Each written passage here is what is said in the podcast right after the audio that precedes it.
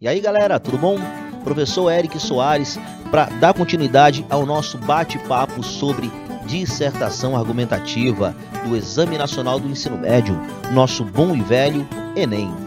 Pois é, pessoal, nós vamos conversar hoje sobre um aspecto, um aspecto bem interessante. Vamos falar sobre repertório sociocultural mas mais especificamente sobre um repertório que é aquele repertório que a gente vai chamar de coringa. Por quê, professor? Porque é um repertório que ele vai estar presente em diversos temas diferentes. Haja vista a possibilidade bem interessante do direcionamento dado para esse tipo de repertório, certo? Pessoal, hoje o nosso papo será sobre a Constituição Federal Brasileira na redação, tá? Vamos falar sobre Constituição Federal Brasileira na redação. Entendendo como é que ela pode ser cobrada, entendendo como é que eu posso direcioná-la e principalmente entendendo como é que eu vou, como é que eu consigo colocar de maneira bem produtiva em cada parte do meu texto. Para começar, pessoal, eu queria justificar o seguinte: por que trazer aqui para o nosso bate-papo a Constituição Federal Brasileira? Primeiro ponto importante a gente destacar é o nosso tema da redação será necessariamente um problema social.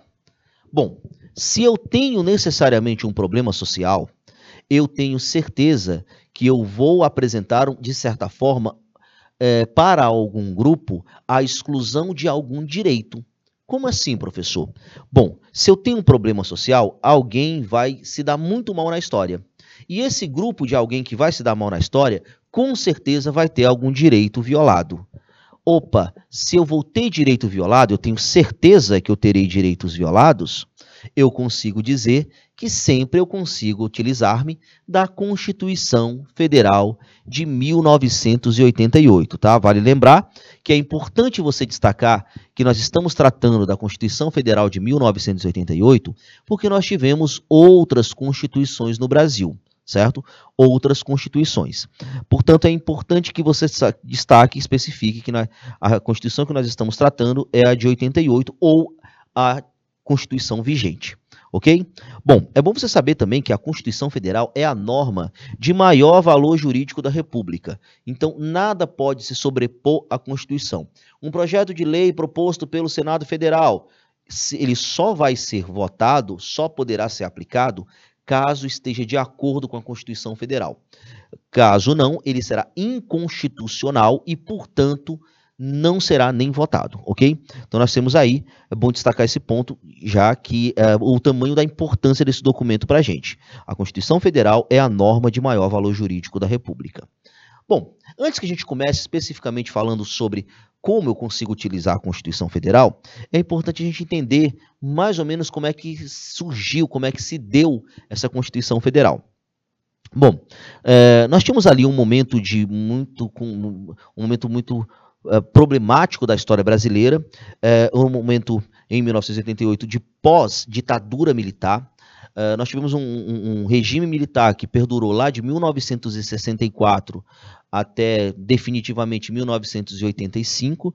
Logo depois nós tivemos um, um, governo de certa forma, ainda indireto provisório, e esse governo foi responsável por é, elaborar essa nossa nova Constituição. Não necessariamente o governo, diga-se de passagem, nós temos aí uma Assembleia Constituinte que foi responsável por justamente determinar é, as diretrizes que encaminhariam o Brasil daí para frente, tá? Outro ponto interessante também a se destacar é que a nossa Constituição Federal Brasileira ela é baseada na Declaração Universal dos Direitos Humanos, proclamada lá em 1948, tá? Dois pontos importantes. A Declaração Universal dos Direitos Humanos ela tinha uma intenção muito clara, que era justamente evitar os absurdos que aconteceram durante a Segunda Guerra Mundial, principalmente por conta do Holocausto provocado pelo regime nazista da Alemanha.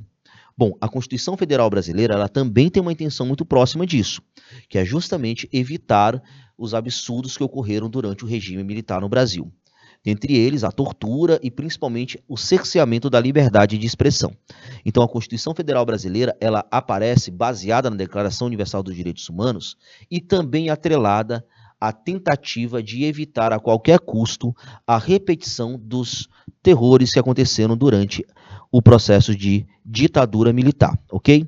Bom, então, conhecendo um pouquinho a Constituição Federal, nós vamos aqui pensar em como é que eu consigo utilizá-la de maneira prática na redação. Primeiro ponto eu já expliquei para vocês, né?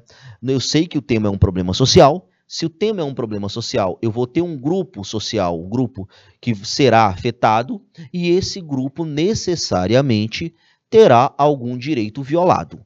Portanto, eu tenho certeza que eu tratarei de direitos na, no Exame Nacional do Ensino Médio na minha redação, certo? Eu tenho certeza que eu vou tratar da questão de direitos. Se eu vou tratar da questão de direitos, eu tenho certeza também que eu consigo trazer a Constituição Federal para dentro do meu texto. Bom, professor, mas como eu posso fazer isso? É, me dê exemplos de como eu consigo utilizar-me dessa proposta. É, eu consigo trazer para vocês, além de alguns artigos, alguns pontos importantes. É, por exemplo, o artigo 1 da Constituição Federal Brasileira, ele traz as bases dessa, dessa, dessa Constituição, a base do Estado Democrático de Direito, tá? Então, uh, os princípios para que exista Estado Democrático de Direito, para que exista democracia e para que a nação brasileira seja uma nação justa, estão estabelecidos ali no artigo 1 uh, E, dentre essas bases, tem uma bem específica, que é a garantia da dignidade da pessoa humana. A dignidade da pessoa humana é base para o estabelecimento do Estado democrático de direito. Quando eu tenho uma situação, um problema, em que determinado grupo social é excluído, eu necessariamente, necessariamente vou ter, vou ter aí uma, uma, um, um rompimento dessa garantia da dignidade da pessoa humana certo? Então, dentro do artigo 1 você consegue trabalhar com a dignidade da pessoa humana de forma bem interessante, bem específica, dentro da sua dissertação argumentativa, certo? É o único que eu consigo utilizar, meu professor? Não. Vale um outro exemplo aqui, ó. Você consegue utilizar muito bem o artigo 5 da Constituição Federal, aquele que traz os direitos individuais do cidadão. Quais são os direitos individuais? Direito à vida, direito à propriedade, direito à liberdade, direito à segurança e direito à isonomia. Todos são iguais perante a lei. Então, é claro que esses direitos individuais também trazem uma amplitude de temas que podem ser abarcados por ele. Portanto, o artigo 5 também é um artigo que você deve guardar aí no seu coração, certo? Um outro artigo a ser destacado é o artigo 6 porque eu tenho certeza eu vou ter um problema social. Bom, se eu tenho um problema social, eu vou ter provavelmente algum direito social sendo violado. E onde é que estão previstos os direitos sociais? Justamente no artigo 6 da Constituição. Direito à moradia, a trabalho, à segurança, à educação, à saúde, a, a, a, a a lazer, amparo à, à maternidade e à infância, à previdência, ao transporte, assistência aos desamparados, então todos esses e a alimentação.